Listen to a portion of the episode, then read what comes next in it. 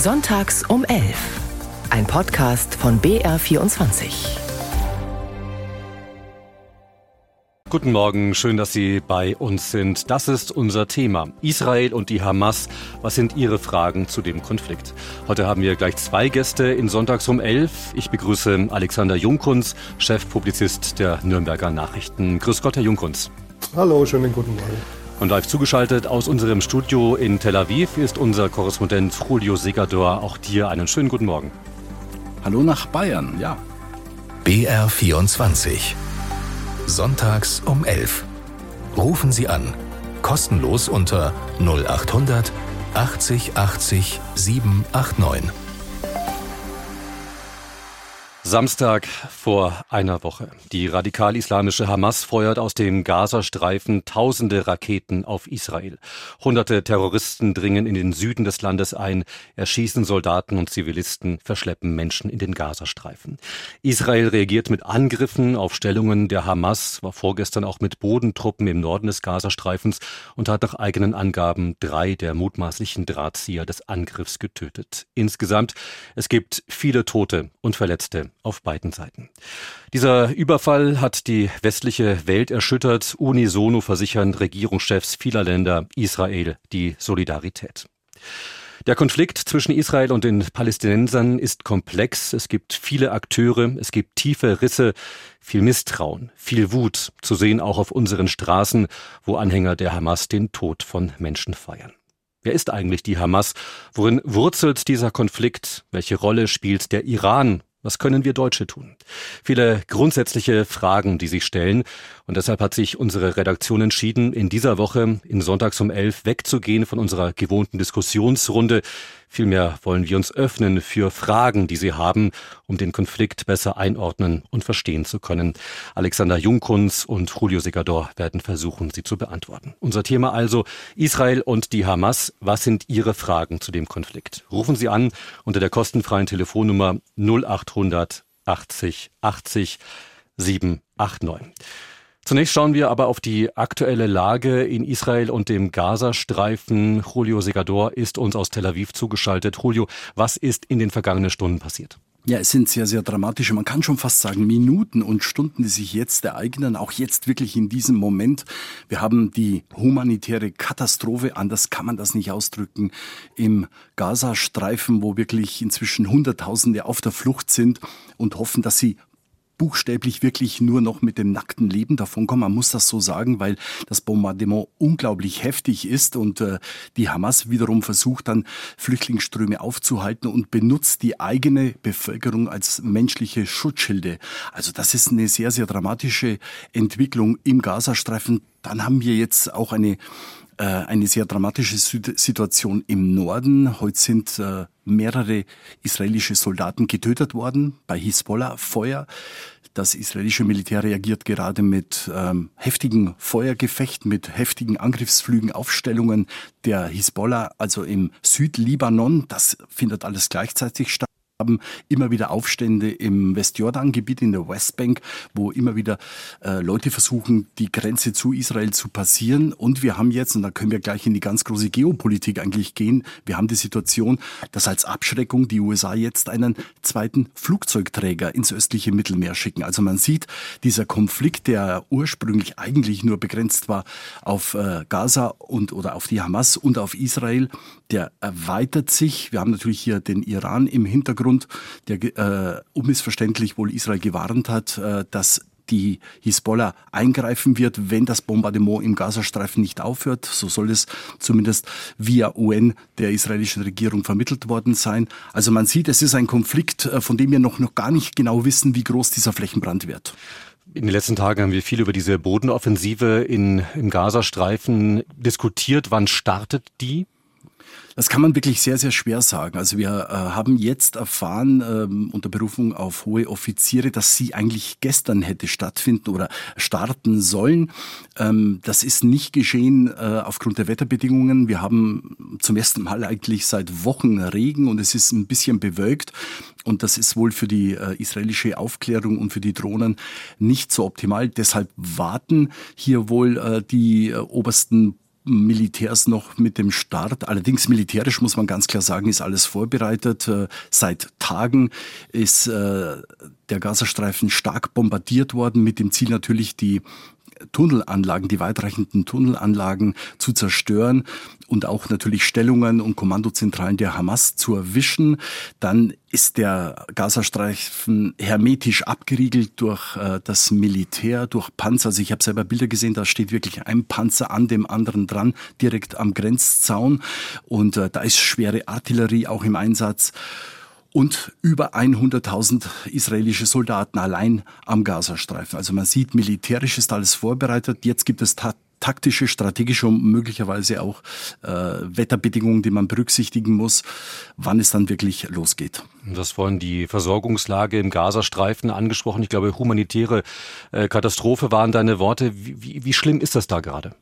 Es ist unglaublich schlimm. Also die Menschen haben ja seit Tagen jetzt keine Möglichkeit mehr an frische Nahrung zu kommen. Nur das, was da ist im Gazastreifen, alle Grenzen, die Grenzübergänge sind zu, vor allem eben die wichtigen Grenzübergänge im Norden Eres nach Israel, im Süden Rafah nach äh, Ägypten. Ähm, der Strom wurde abgestellt. Man behilft sich mit den Generatoren, die teilweise mit äh, Diesel laufen. Aber auch hier gehen die äh, natürlich die, die Mengen, die Dieselmengen irgendwann äh, zu Neige, weil auch kein Treibstoff mehr geliefert werden kann. Und man versucht jetzt zum Teil äh, eben mit Sonnenenergie über Kollektoren dann die Handys aufzuladen. Das sind Bilder, die wir gesehen haben, wie wirklich 30, 40 Menschen versuchen, an Steckdosen, die an Sonnenkollektoren hängen, dann ihr Handy aufzuladen, damit es Kontakt gibt. Wir selber haben nur noch teilweise Kontakt und können nur teilweise mit unseren Mitarbeitern dort reden, die auch darauf angewiesen sind, dass sie natürlich irgendwie ihre Handys dann aufladen, damit sie mit uns telefonieren können. Das ist schwierig genug. Wir haben sehr, sehr gute Mitarbeiter eigentlich in, in Gaza, die wirklich äh, gewohnt sind, unter sehr, sehr schwierigen Bedingungen zu arbeiten. Man kann sich das vorstellen, in so einem totalitären Regime als Journalist zu arbeiten. Aber auch die kommen jetzt an, an ihre Grenzen. Wir hatten heute Morgen nochmal Kontakt mit äh, zwei Kolleginnen und äh, ja, es ist wirklich sehr, sehr schwierig. Da brechen die dann wirklich in Tränen aus und sagen, wir wollen eigentlich nur noch überleben.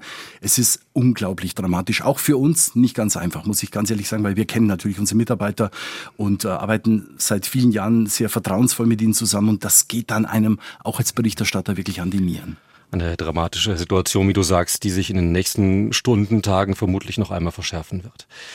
Damit zu Alexander Jungkunz, Chefpublizist der Nürnberger Nachrichten. Herr Jungkunz, was waren denn Ihre ersten Gedanken, als Sie am Samstag vor einer Woche vom Überfall der Hamas-Terroristen auf Israel gehört haben? Da war ich noch unterwegs auf einer wunderbaren Reise. Es war ein ziemlich krasser Kontrast zwischen einer kleinen Kreuzfahrt auf den Hurtigruten in Norwegen und dann den Meldungen, die da kamen, wo ich mir da schon dachte, hoppla, die Kollegen in Nürnberg haben jetzt viel zu tun und der Schock war natürlich riesig, weil mit einer Attacke mit dermaßen Brutalität, wie sie nun die Hamas vorgenommen hat, gab es noch nie.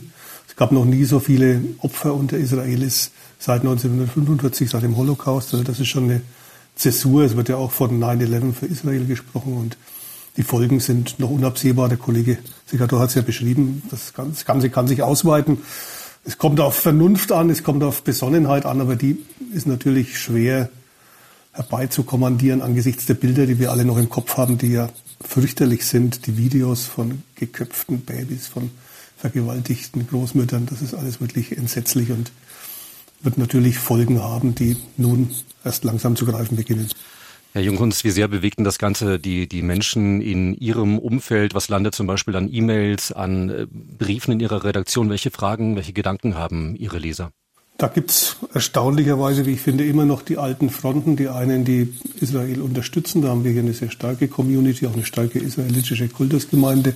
Dann aber auch immer noch welche, die auch jetzt nach diesem wirklich fürchterlichen Terror sagen, ja, aber und Israel sei doch irgendwie auch mitschuld. Die Debatte kann man natürlich führen über die historischen Wurzeln dieses Konflikts, aber das, was jetzt geschehen ist, diese Attacke in dieser unfassbaren Brutalität, die jetzt irgendwie zu beschönigen oder zu relativieren, das ist wirklich eine Täter-Opfer-Umkehr, die ich für schwer hinnehmbar finde und auch den Leserinnen und Lesern, die sich entsprechend äußern, so antworte. Und das ist auch die Haltung unseres Medienhauses.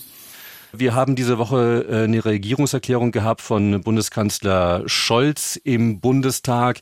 Da sagt er noch einmal, die Sicherheit Israels ist deutsche Staatsräson. Was heißt denn das konkret?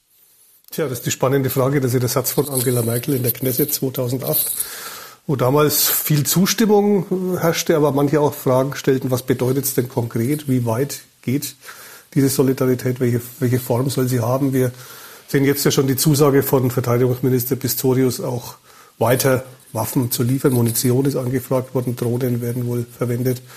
Da läuft ja ohnehin schon einiges.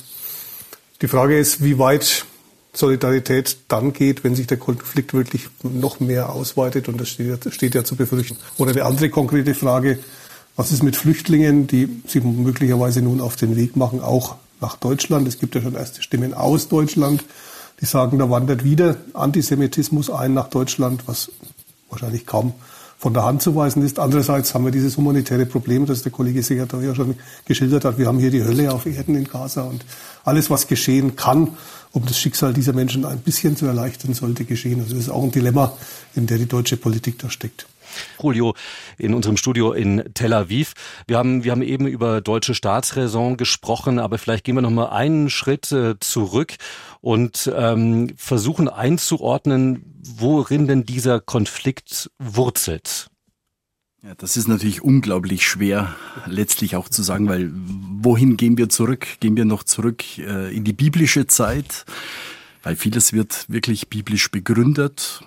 Allein das Westjordanland wird ja von Israel äh, Samaria und Judäa genannt, dann gibt's Galiläa, sind Begriffe, die wir aus der Bibel kennen. Oder gehen wir zurück äh, in die Zeit, als die Zionisten Ende des 19. Jahrhunderts stark wurden und zum ersten Mal gesagt haben, dieses Palästina, ein neuer Begriff, das muss unsere Heimstätte werden, ja.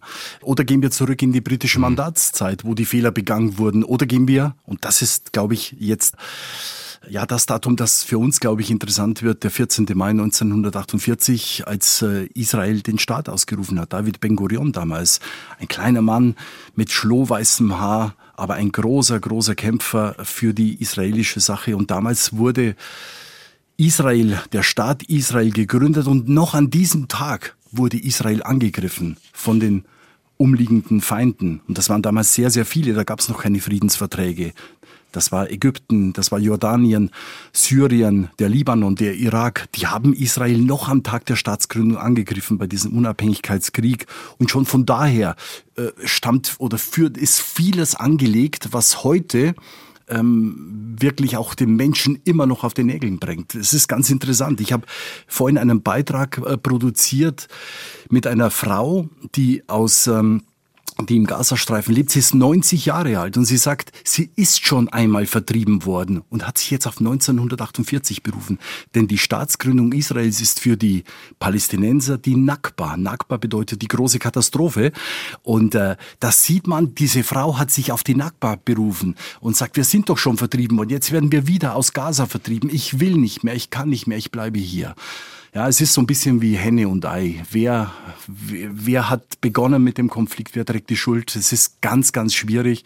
Und äh, ich habe schon ein paar Daten jetzt gesagt und ich könnte noch viele anführen. 67 Sechstagekrieg, Yom Kippur-Krieg, sind oft Kriege. Ja, es sind oft Kriege. Aber es sind auch Daten der Hoffnung. Vor 30 Jahren im Rosengarten des Weißen Hauses haben sich äh, damals Ministerpräsident Rabin und äh, Palästinenser Präsident Arafat die Hand gereicht. Und das war die große Hoffnung, dass es zu Frieden kommt.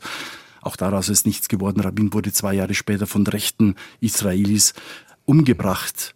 Und seitdem hat es vieles gegeben, Intifadas. Also es ist eine unendliche Geschichte von Hass und von nur sehr, sehr wenig Hoffnung. Herr Schöpf aus Penzing in Landsberg. Ja, jetzt, jetzt sind Sie bei uns. Grüß Gott. Einen schönen guten Morgen. Einen schönen guten Morgen. Ihre Frage zu dem Konflikt?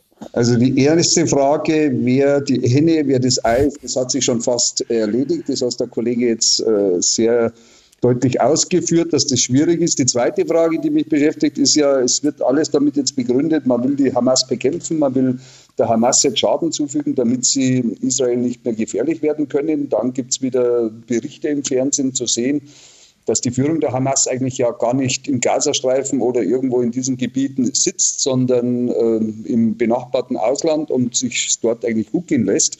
Das heißt, das Ziel, die Hamas und ihre Führung zu treffen, kann man gar nicht erreichen. Man kann die Tunnel vielleicht jetzt bekämpfen, man kann vielleicht ein paar Krieger bekämpfen, aber das sind dann doch am Rand gesagt äh, äh, kleine äh, äh, ähm, Bauernopfer, die da erbracht werden kann und dafür dann diese, diese enorme äh, Brutalität und, und diese humanitäre Situation dann herbeizuschaffen, äh, Mhm. Kann das, wird das zum Erfolg führen? Ja, genau. Ich gebe diese, ich formuliere es als, als, als Frage, genau. Kann das zum Erfolg führen, Julio? Wie, wie, wie realistisch ist das Ziel denn, die Hamas zu vertreiben? Also ich glaube, wenn Israel diesen Feldzug, der jetzt ansteht, diese Bodenoffensive durchzieht, und das, das wird Wochen, wenn nicht Monate dauern, ich glaube, dass die Hamas auf dem Gebiet des jetzigen Gazastreifens militärisch und politisch sowieso erledigt ist. Da bin ich fest davon überzeugt. Und Israel wird keine weitere Situation zulassen, dass die eigene Bevölkerung aus diesem Gebiet bedroht wird. Und das ist ja der springende Punkt. Herr Schöpf hat völlig recht, dass die, man könnte jetzt sagen, dass die feige Hamas-Führung in Katar sitzt, äh, dass sie im Libanon sitzt, die sind gar nicht dort. Die, weil, weil sie genau wissen, dass äh, sie vermutlich relativ schnell von dem Israelis neutralisiert werden würden. Also halten sie sich, oder im Iran, in solchen Staaten, äh, können, können sie relativ sicher sein. Aber äh, Israel geht es ja im Wesentlichen darum, dass die eigene Bevölkerung nicht mehr bedroht wird. Und äh, wir haben ja jetzt das Szenario, dass ähm, der Gazastreifen wirklich inzwischen seit Tagen sehr, sehr stark bombardiert wird, um eben diese Bodenoffensive auch aus der Luft vorzubereiten.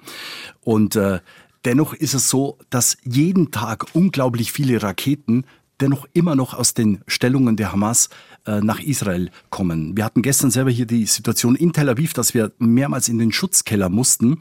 Und äh, wenn ich Ihnen sage, Herr Schöpf, dass in Sterot, eine Stadt zehn Kilometer vom Grenzzaun entfernt, 30.000 Menschen jetzt evakuiert worden sind. Eine komplette Stadt. Zwei Drittel der Menschen dort sind äh, etwa zu Verwandten gegangen, schon in den letzten Tagen. Und ein Drittel ist jetzt nach Eilat in den Süden ans Rote Meer evakuiert worden, weil die Menschen nicht mehr können durch diesen Dauerbeschuss. Also die Hamas hat sozusagen das Leben unmöglich gemacht. Nicht nur in Sterot, in den vielen Kibbutzen, die am Grenzzaun sind. Und wir haben gesehen, dass die Hamas ihre Raketen sehr, sehr weit feuern kann. Jerusalem, Tel Aviv, weitere Städte auch weiter nördlich sind betroffen. Also es geht wirklich und deshalb glaube ich, dass es nicht nur kleine Bauernopfer sind, sondern es geht in erster Linie darum, dass Israel die Gefahr aus dem Weg räumt für das eigene Land, für die eigene Bevölkerung. Und das kann, glaube ich, wirklich erreicht werden. Ein Punkt, den Herr Schöpf angesprochen hat und den auch du, äh, Julio, angesprochen hast, ist die Führung in Katar. Und da würde ich den Ball gerne weiterspielen an Herrn Jungkunz. Wie soll denn die Bundesregierung mit Katar umgehen? Es gibt da Abhängigkeiten, Stichwort Flüssiggaslieferungen. Ich habe gelesen, äh, Katar sitzt auch im VW-Aufsichtsrat. Also was, wie ist da das vernünftige Verhältnis sozusagen für die Zukunft? Spannende Frage, ja. Der Emir war ja in dieser Woche in Berlin, ist empfangen worden von Steinmeier und von Scholz mit dem roten Teppich und dem üblichen diplomatischen Gebaren. Das lässt sich auch schwer vermeiden. Man braucht ihn ja vielleicht auch als Gesprächspartner, man braucht ihn auf jeden Fall momentan als Energielieferanten, der ja einspringt. Man erinnert sich noch gut oder schlecht an den Kniefall oder an den Bückling von Habeck beim Besuch letzten Jahr, Jahres. Also das ist eine heikle Sache, wie man da umgeht. Man kann die Drähte nicht kappen. Man muss versuchen, Brücken zu bauen, so schwer das fällt, nachdem Katar ja einer der Unterstützer der Terrororganisationen ist. Also es ist äußerst, äußerst schwierig und heikel und man kann eigentlich fast nur Dinge falsch und nur weniges richtig machen.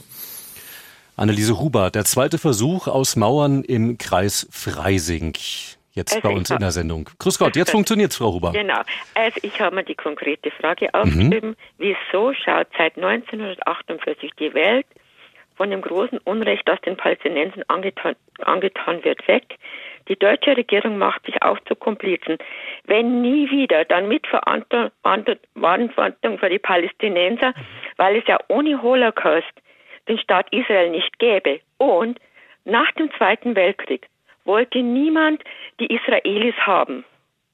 Niemand wollte sie aufnehmen. Dann wurden sie in dieses Land geschoben. Und jetzt tut jeder so, als ob er nichts damit zu tun hätte und die Palästinenser werden total im Stich gelassen, weil das, das sieht ja wohl ein Blinder mit Gegenwind, was da abgeht, nämlich dass die Palästinenser die Opfer sind und der israelische glaube, Politik Frau Huber, an der Stelle, an der Stelle, genau, der, der, der Punkt, der, der Punkt ist gemacht und ich merke, Herr Junghunz, auch wenn er nicht neben mir sitzt, ähm, dem hält's nicht mehr auf dem Stuhl. Ich glaube, Herrn Segador wahrscheinlich auch nicht. Ich meine, wir haben ja jetzt wirklich gesehen, von wem die Attacke ausging. Eine Attacke ungeahnten Ausmaßes und jetzt in dem Fall die Palästinenser als Opfer hinzustellen, was sie vorher sicherlich oft waren. Der Kollege hat es ja erwähnt, diese fürchterliche Geschichte von Henne und Eier. Aber in dem Fall jetzt zu sagen, die Palästinenser sind Opfer, nee, da muss ich also energisch widersprechen. Julio? Ja, da kann ich äh, dem Kollegen Jungkunz eigentlich nur recht geben und äh, ja, es ist, es, es ist wirklich eine sehr, sehr schwierige Diskussion und ich, ich bin häufig im Westjordanland, habe viel Kontakt zu Palästinensern und es ist wirklich nicht einfach. Es ist eine, eine tragische Geschichte, die das palästinensische Volk wirklich erlitten hat. Aber man muss auch ganz deutlich sagen, dass äh, es Versuche gab, wirklich die Palästinenser einzubinden. Und ja, äh, ja es gab den UN-Teilungsplan. Da haben sich die Palästinenser nicht äh, dran gehalten. Sie haben bevorzugt Krieg zu führen gegen Israel. Der Krieg ging nicht, Frau Huber, von Israel aus, der ging von den Palästinensern aus. Und äh, wie gesagt, äh, Israel begründet den Anspruch auf dieses Land ähnlich, ähnlich wie die Palästinenser biblisch. Und äh, da ist es sehr, sehr schwierig zu argumentieren. Aber natürlich läuft vieles falsch, auch äh, wo Israel wirklich unglücklich äh, agiert. Ich sage nur das Thema Siedlungen, das eigentlich hier auf palästinensischem Territorium rechtsnationale Israelis Siedlungen bauen, was das Feuer weiter angefacht hat. Auf der anderen Seite gibt's unglaublich viele Attentate. Wir hatten die Intifada, wo sie hier in Tel Aviv nicht mehr Bus fahren konnten, weil sie Angst haben mussten, es gibt einen Anschlag von Palästinensern. Also es ist, es ist eine unglaublich schwierige Situation und ich bin immer auch, auch als Berichterstatter, ganz ehrlich, Frau Huber, weit entfernt, die Schuld jemanden zu geben. Ich, äh, ich, ich traue mir das auch gar nicht zu. Ich sage es Ihnen ganz ehrlich. Ich versuche so neutral wie möglich Bericht zu erstatten, aber in dem Fall, und da bin ich ganz bei Herrn Jungkunz, ist es so, diese Aggression ging in einer unglaublichen Brutalität wirklich von der, von der Hamas, also von Palästinensern aus. Und Frau Huber, ich habe Bilder gesehen, das können Sie sich nicht vorstellen, wo ich dann wirklich abends nicht wusste, ob ich nicht heulen muss. So schlimm waren die. Ja, es zeigt sich wirklich auch bei, bei uns jetzt in dieser Sendung, wie, wie komplex das ist, wie viele, wie viele äh, Seiten man da mitdenken muss. Und ähm, ich äh, würde jetzt an der Stelle Heiko Merz aus Erlangen in die Sendung holen. Herr Merz, guten Morgen. Guten Morgen, ja, meine guten Herren. Tag. Ja, ich finde es gut, dass Sie darüber reden. Also ich kann ja nur glauben, dass die Hamas wusste genau, was passiert, wenn sie diese Anschläge durchgeführt haben. Die mussten damit rechnen, dass natürlich der Gazastreifen dann erheblich bombardiert wird.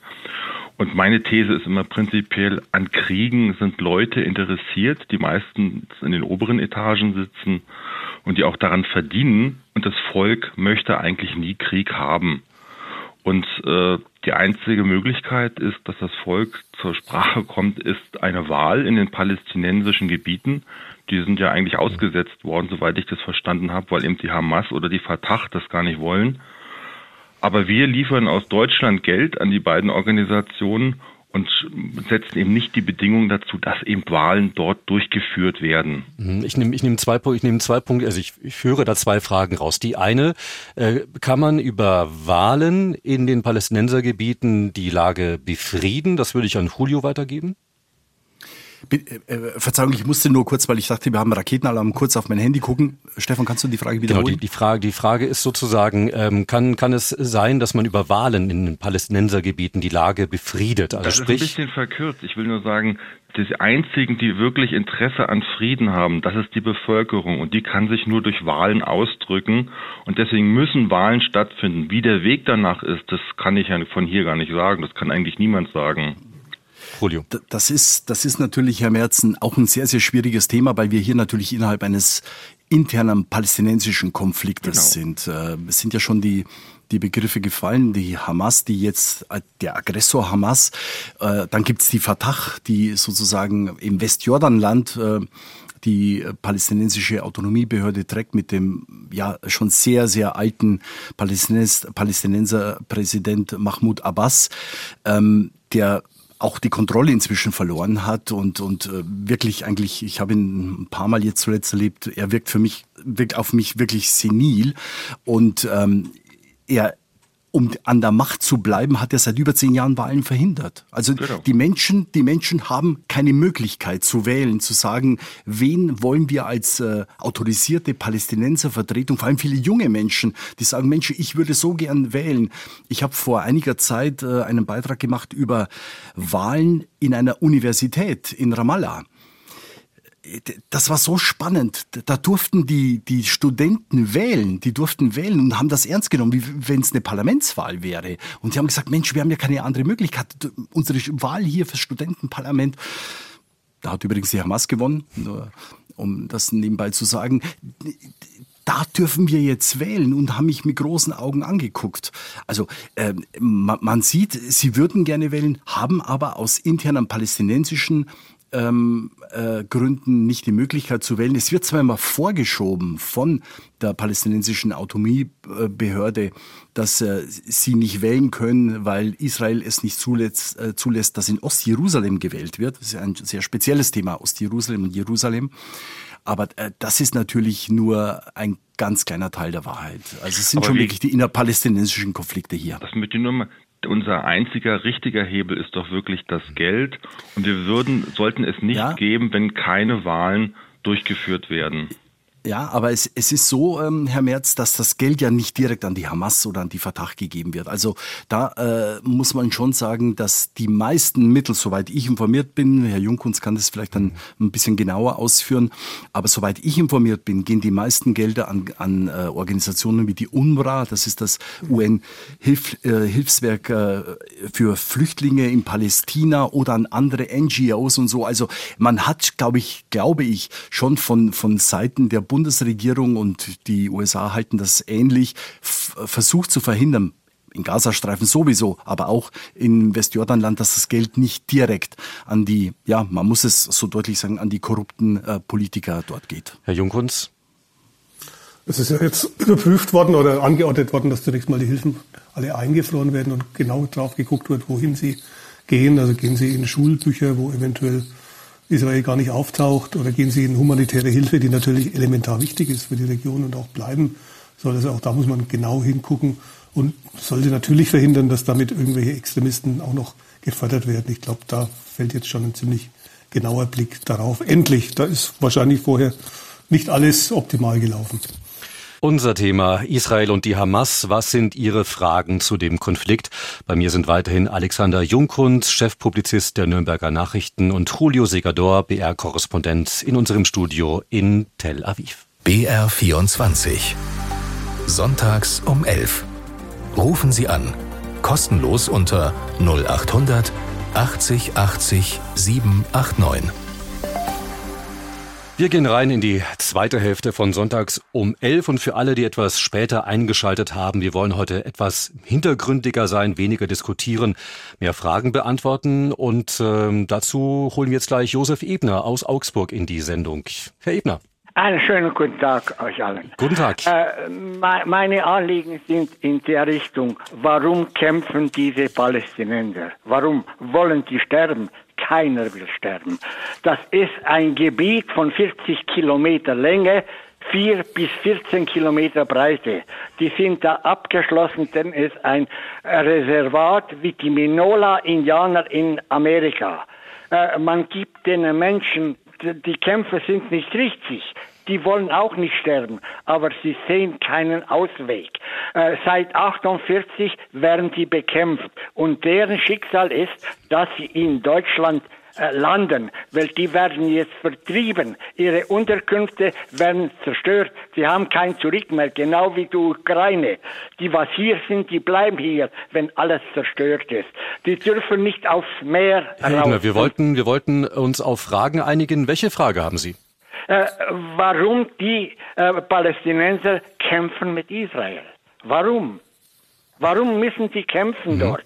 Äh, da war der äh, Politiker, den man erschossen hat, den israelischen, weiß den Namen nicht mehr, und, und, der Palästinenser, die haben sich in Amerika die Hände gereicht und wollten friedliches Zusammen bewirken. Herr Ebner, genau. An der, an der Stelle würden wir jetzt ein, ein, ein, ein anknüpfen, sage ich mal so. Wir wollen, Sie wollen, glaube ich, was, was äh, im Grunde was Positives heraus, herausfiltern.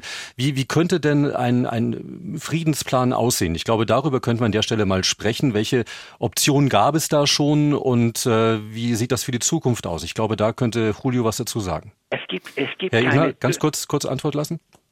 Ja, also das ist, ist natürlich auch ein sehr, sehr schwieriges Thema. Frieden, ähm, da haben sich jetzt schon wirklich ähm, ja, klügere Leute als ich, glaube ich, den Kopf äh, zermürbt, wie, äh, wie so ein Friedensplan aussehen kann. Es gab auch schon viele, es gibt ja die sogenannte Zwei-Staaten-Lösung, dass beide Staaten, dass es einen äh, souveränen Palästinenserstaat neben einem souveränen Israel gibt. Das hat nicht funktioniert. Das ist in vielerlei Sicht äh, torpediert worden, auch von Israel, auch von äh, israelischen rechten Hardlinern, muss man ganz klar sagen.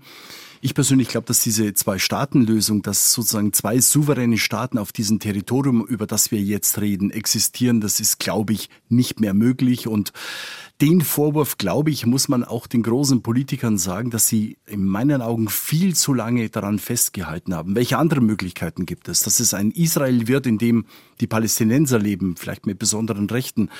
Da droht das Ganze zu einem Apartheidstaat zu werden, muss man auch sagen. Vielleicht als Hintergrund. Äh, Israel ist ja ein dezidiert jüdischer Staat. Es ist ja nicht so wie bei uns, dass wir hier in Israel die Trennung von Staat und Religion haben. Nein, Israel ist ein dezidiert jüdischer Staat und Sie können sich vorstellen, was das heißen würde, was es jetzt schon heißt für etwa ein Fünftel der Bevölkerung, die eben nicht jüdisch ist und was es dann in so einer, in so einem, ein, einem einzigen Staat bedeuten würde, wenn sie dann zwei zwei sozusagen gleich große äh, Bevölkerungsteile haben, aber nur eine ist jüdisch und hat dann mehr Rechte, dann sind wir wirklich schnell bei dem Thema Apartheid.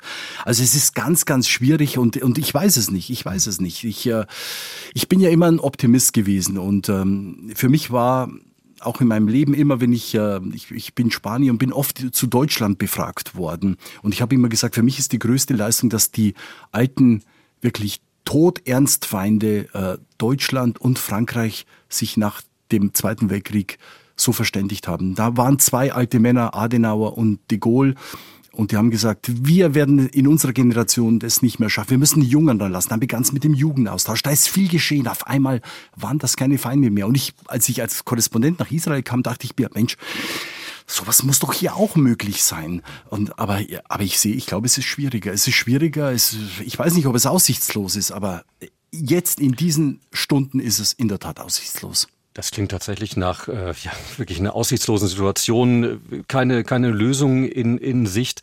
Herr Jungkunz, wie kann sich denn da eigentlich die, die Bundespolitik einbringen? Diplomatie, hilft das irgendwas? Wie, wie groß ist da unser Gewicht? Ich glaube, momentan kommt es vor allem auf Hilfe an für Israel.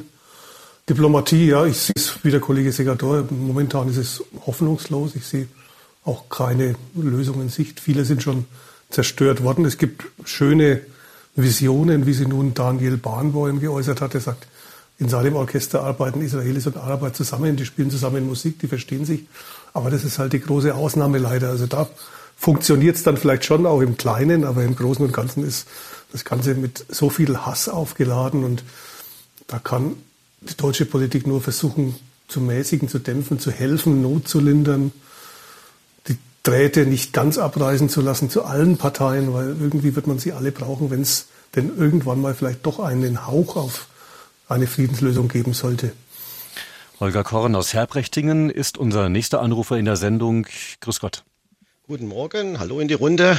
Meine Frage zu dem Thema ist eigentlich eher ganz allgemeiner Art und zwar bezogen jetzt auf die, das Thema vom heutigen Tag wegen Israel kann man ja von der Geschichte her sehen, diese Landregion, die war ursprünglich mal ägyptisch, zwischendrin dann wirklich Israel oder jüdisch eben, dann zwischendrin römisch, dann Osmanisches Reich. Nach dem Zweiten Weltkrieg oder nach dem Ersten Weltkrieg, nach der Kolonialzeit wurde es aufgeteilt. Ist ja bekannt, es geht eigentlich immer um Gebietskonflikte. Kann man auch ausweiten auf andere Konflikte derzeit, Krim, mit Russland und so weiter. Hat die UNO oder haben irgendwelche äh, Geschichtsprofessoren oder die Politiker allgemein irgendeine Definition, zu welchem Zeitpunkt der Geschichte irgendein Gebiet auf der Welt weil es kann ja immer Konflikte geben, äh, zu irgendeiner Volksgruppe oder Menschengruppe oder allgemein Volk äh, definiert zugeordnet werden oder muss man das akzeptieren, dass Gebiete in der Geschichte immer wabernd sich verschieben und dann entstehen ja immer Konflikte. Gibt es da eine, eine, Definition in der UNO oder allgemein unter den politischen Kreisen oder ist das immer wabernd? Herr Junghund, Julio, kann das einer von Ihnen beantworten? Würde es mal mit dem Beispiel Ukraine versuchen. Da gibt es ja auch Putin, der sagt, die Ukraine ist gar kein richtiger Staat, aber sie ist natürlich ein richtiger Staat. Sie ist anerkannt. Sie hat ihre eigenen Grenzen. Sie sind in den Vereinten Nationen vertreten. Sie sind auch nicht sehr alt, aber auch die Bundesrepublik ist noch, noch jünger als die Ukraine als Staat. Also insofern, wenn ein Staat bei den Vereinten Nationen registriert ist und dann ist es, spielt es keine große Rolle, wie lang es diesen Staat gibt, sondern dann ist er anerkannt. Das ist eine Brücke, die man da, glaube ich, bauen kann als Definition. Ansonsten müsste ich mich jetzt, äh, was weiteres angeht, auch erstmal schlau machen, muss ich gestehen. Also, also es ist ja gerade hier im, das Thema vom heutigen Tage in Israel, da wurde auf die Geschichte von vor einigen tausend Jahren zurückgegriffen. Und das wird die Geschichte von vor 50 Jahren oder vor 100 Jahren, also nach der Kolonialzeit, äh, wo dann der jetzige Staat Israel gegründet wird, äh, ist da ja gar nicht, äh, sagen wir mal, Thema. Also es ja. muss ja eine Definition irgendwo geben, genau. wann ein Staat gegründet wird, wann das als Gebiet gibt. Herr Korn, äh, Julio Segador wollte, wollte ansetzen. Zum, ja, an, ja, zur Antwort. Also ich bin da eigentlich auch ganz nah an Herrn Jungkunz. Ich würde auch sagen, also wir haben nun mal die Vereinten Nationen und äh, sie ist ja von fast allen Staaten oder sogar von allen, ich, weil bin ich jetzt überfragt, ähm, anerkannt worden als, äh, ja nicht Weltpolizei, aber jemand, der versucht eben global bestimmte Dinge äh, zu ordnen. Und da gibt's das Völkerrecht dazu und äh, ich glaube, dass, dass das schon sozusagen eine Instanz ist, an die wir uns alle halten sollten. Und äh, die Vereinten Nationen haben eben damals diesen, äh, die, diesen Teilungsplan entworfen mit den beiden Staaten Palästina und Israel, und ich habe es ja schon gesagt, sofort wurde Israel angegriffen. Also ich denke schon, dass das eine Basis ist, von der wir aus argumentieren können, dass sich in der Folge auch in Israel viele eben nicht an die Dinge gehalten haben. Ich habe es auch schon gesagt mit den Siedlern, die hier auf palästinensischem Territorium eingedrungen sind und ihre Siedlungen äh, errichten und hier dieses Völkerrecht auch mit Füßen treten. Ähm, das, das ist eine andere Geschichte. Vielen Dank. Wie wird dann, wie wird dann allgemein bei Trennungsbewegungen, spontan fällt mir jetzt Beispiel Spanien ein, wo entweder Katalonien oder Baskenland auch eine äh, Abtrennungsbewegung äh, stattfinden kann.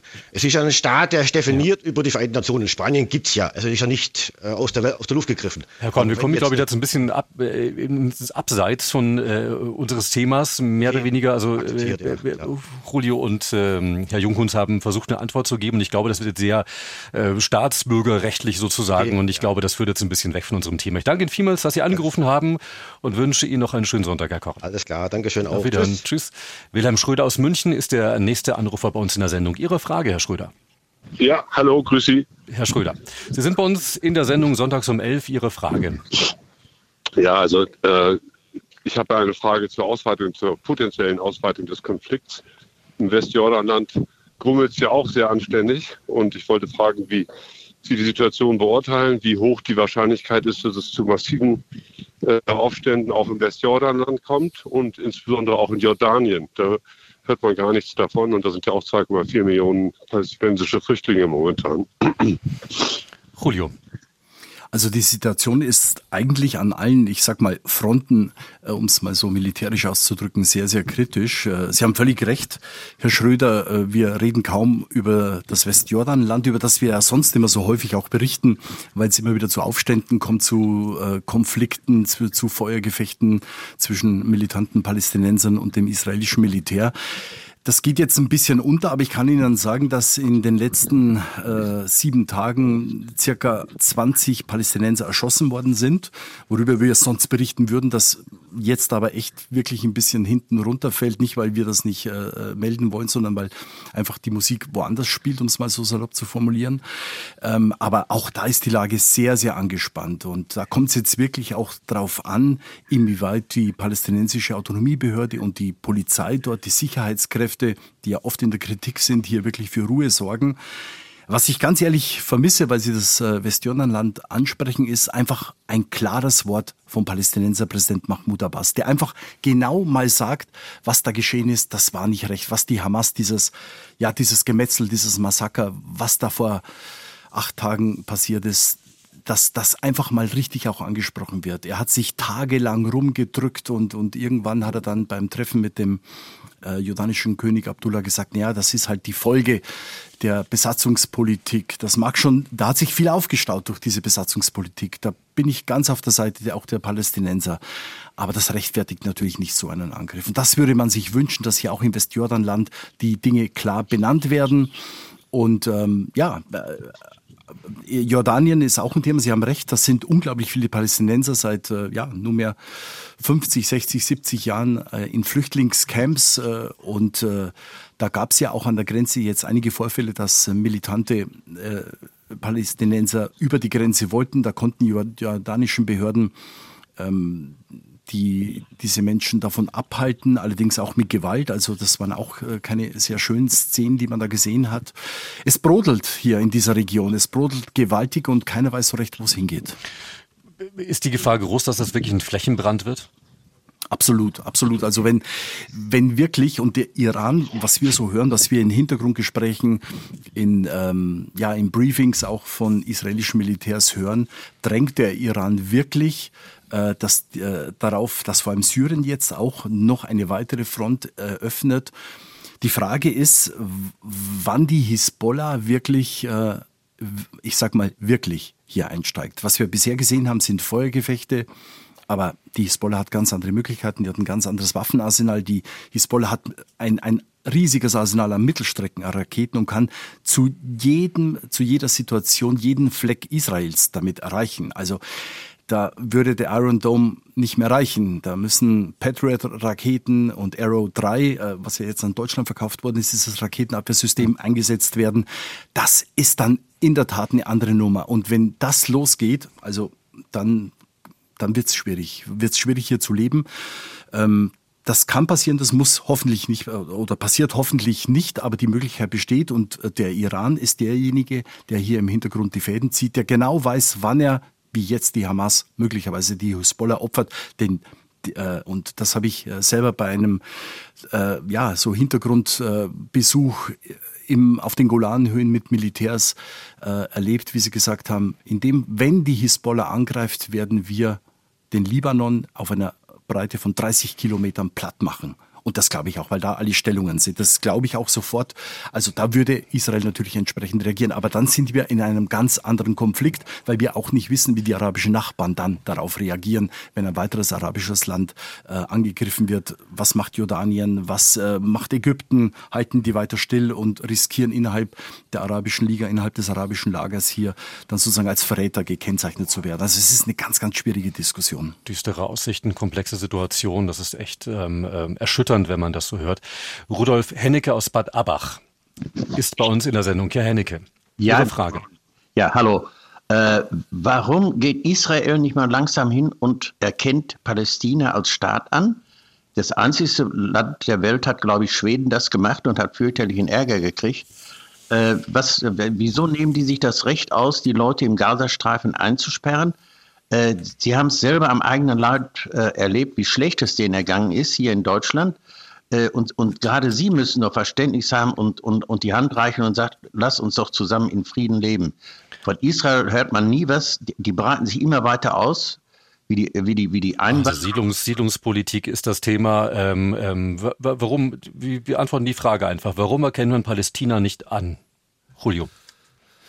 Ja, es ist ein, es ist ein schwieriges Thema. Ähm, Palästina ist ja sozusagen ein, ein, ein Rechtsbegriff, den es gar nicht gibt. Es gibt mhm. keinen Staat Palästina. Ja, der wurde definiert, aber den wollten die Palästinenser, wir haben darüber ja schon diskutiert, selber so nicht haben. Sie wollten mehr und haben deshalb Israel angegriffen. Und die Folge war eben, dass Israel im Rahmen dieses ersten Krieges, aber auch dann vor allem natürlich nach dem Sechstagekrieg, wesentliche Teile des palästinensischen Territoriums äh, besetzt und später sogar annektiert hat. Ja, Ostjerusalem ist annektiert, die Golanhöhen zu Syrien sind annektiert.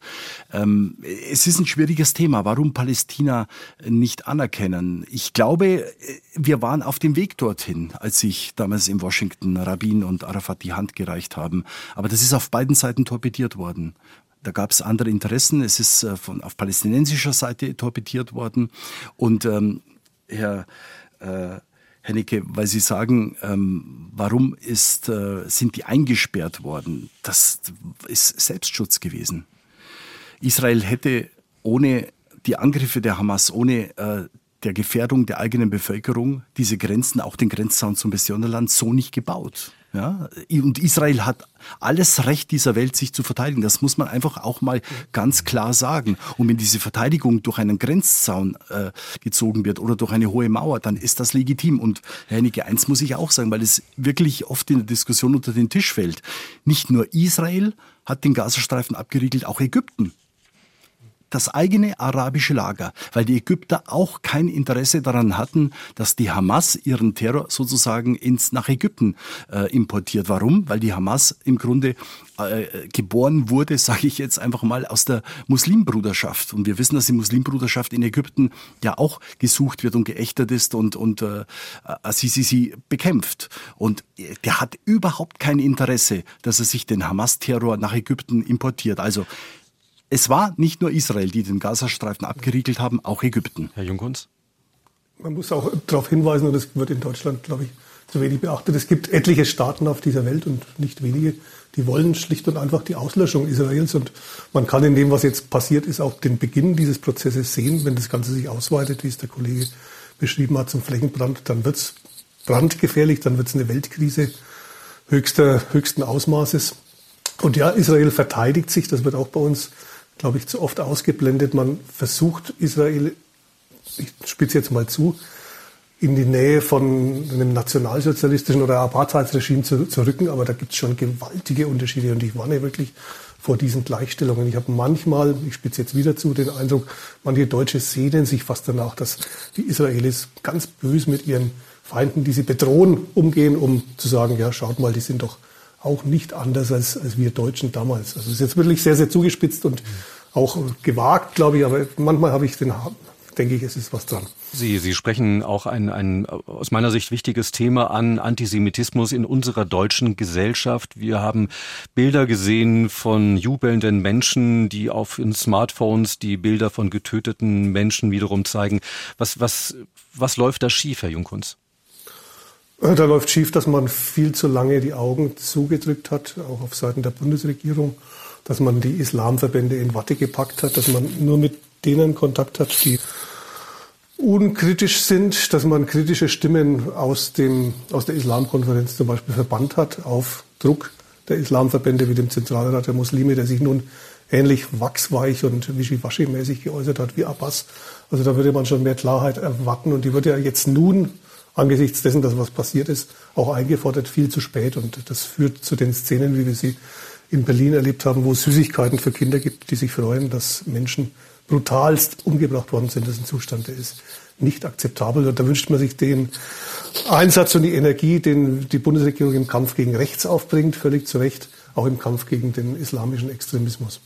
Unser letzter Anruf in der heutigen Sendung, Markus Weidmann aus Ravensburg. Herr Weidmann, grüß Gott. Ja, guten Tag. Und äh, ich verfolge diese Diskussion jetzt seit knapp anderthalb Stunden sehr aufmerksam. Vorneweg, ich bin ein Betroffener. Ich bin der Onkel der entführten Shani Luke. Eine der ersten Bilder auf einem Pickup liegen gingen durch die Welt. Ich bin seit 30 Jahren regelmäßig in Israel und ähm, möchte die Entwicklung kurz kommentieren, aber eigentlich die Frage an Julius Hecador stellen, was die Strategie von Israel sein könnte, wie es dann mit einer Verwaltung, mit einer ähm, ähm, Behandlung der Menschen in Hamas, da bleiben ja einige zum Glück übrig, wenn die Bodenoffensive beendet wird. Und diese Frage zielt darauf ab, wie er die Zusammenarbeit Israels mit der palästinensischen Autonomiebehörde unter Mahmoud Abbas sieht. Ob es hier nicht Möglichkeiten gibt, zu sagen, wenn wir die politische oder und die militärische Führung im Gaza eliminiert haben, können wir nicht. Dann der Autonomiebehörde, die ja zum Teil auch korrupt ist und Sie haben es schon gut ausgeführt, senil, ähm, Präsidenten vorstellt, könnten nicht die Autonomiebehörden dann äh, im Gazastreifen, so wie es vor den Wahlen äh, ähm, war, die Macht durch die Partei Fatah ausüben. Ist ein Deal, aber ist das eventuell ein Ziel, das äh, vielleicht die israelische Verwaltung haben könnte? Wunderbar. Herr Weidmann, vielen Dank für die Frage. Julio mit der Bitte um eine kurze Antwort. Es wird gleich 12 Uhr. Es könnte ein Ziel sein, aber es ist nicht realistisch, weil die äh, Fatah und die Autonomiebehörde vor allem von jungen äh, Palästinensern nicht anerkannt wird. Also das ist eine, eine ganz eigene Diskussion, wie es weitergehen wird eigentlich innerhalb des Palästinenserlagers. Und äh, Herr Waldmann, ich, ich habe über Ihre Nichte berichtet. Mir tut das unendlich leid. Ich, ich habe diese Bilder auch gesehen. Ich wünsche Ihnen einfach viel Kraft. Das wünschen wir auch Herr Weidmann. Ich danke Ihnen, liebe Hörerinnen und Hörer, fürs Zuhören und fürs Anrufen und vielen Dank natürlich auch an Alexander Jungkunz von den Nürnberger Nachrichten und an Rudio Segador in Tel Aviv. Ich darf mich von Ihnen verabschieden und wünsche Ihnen einen schönen Sonntag.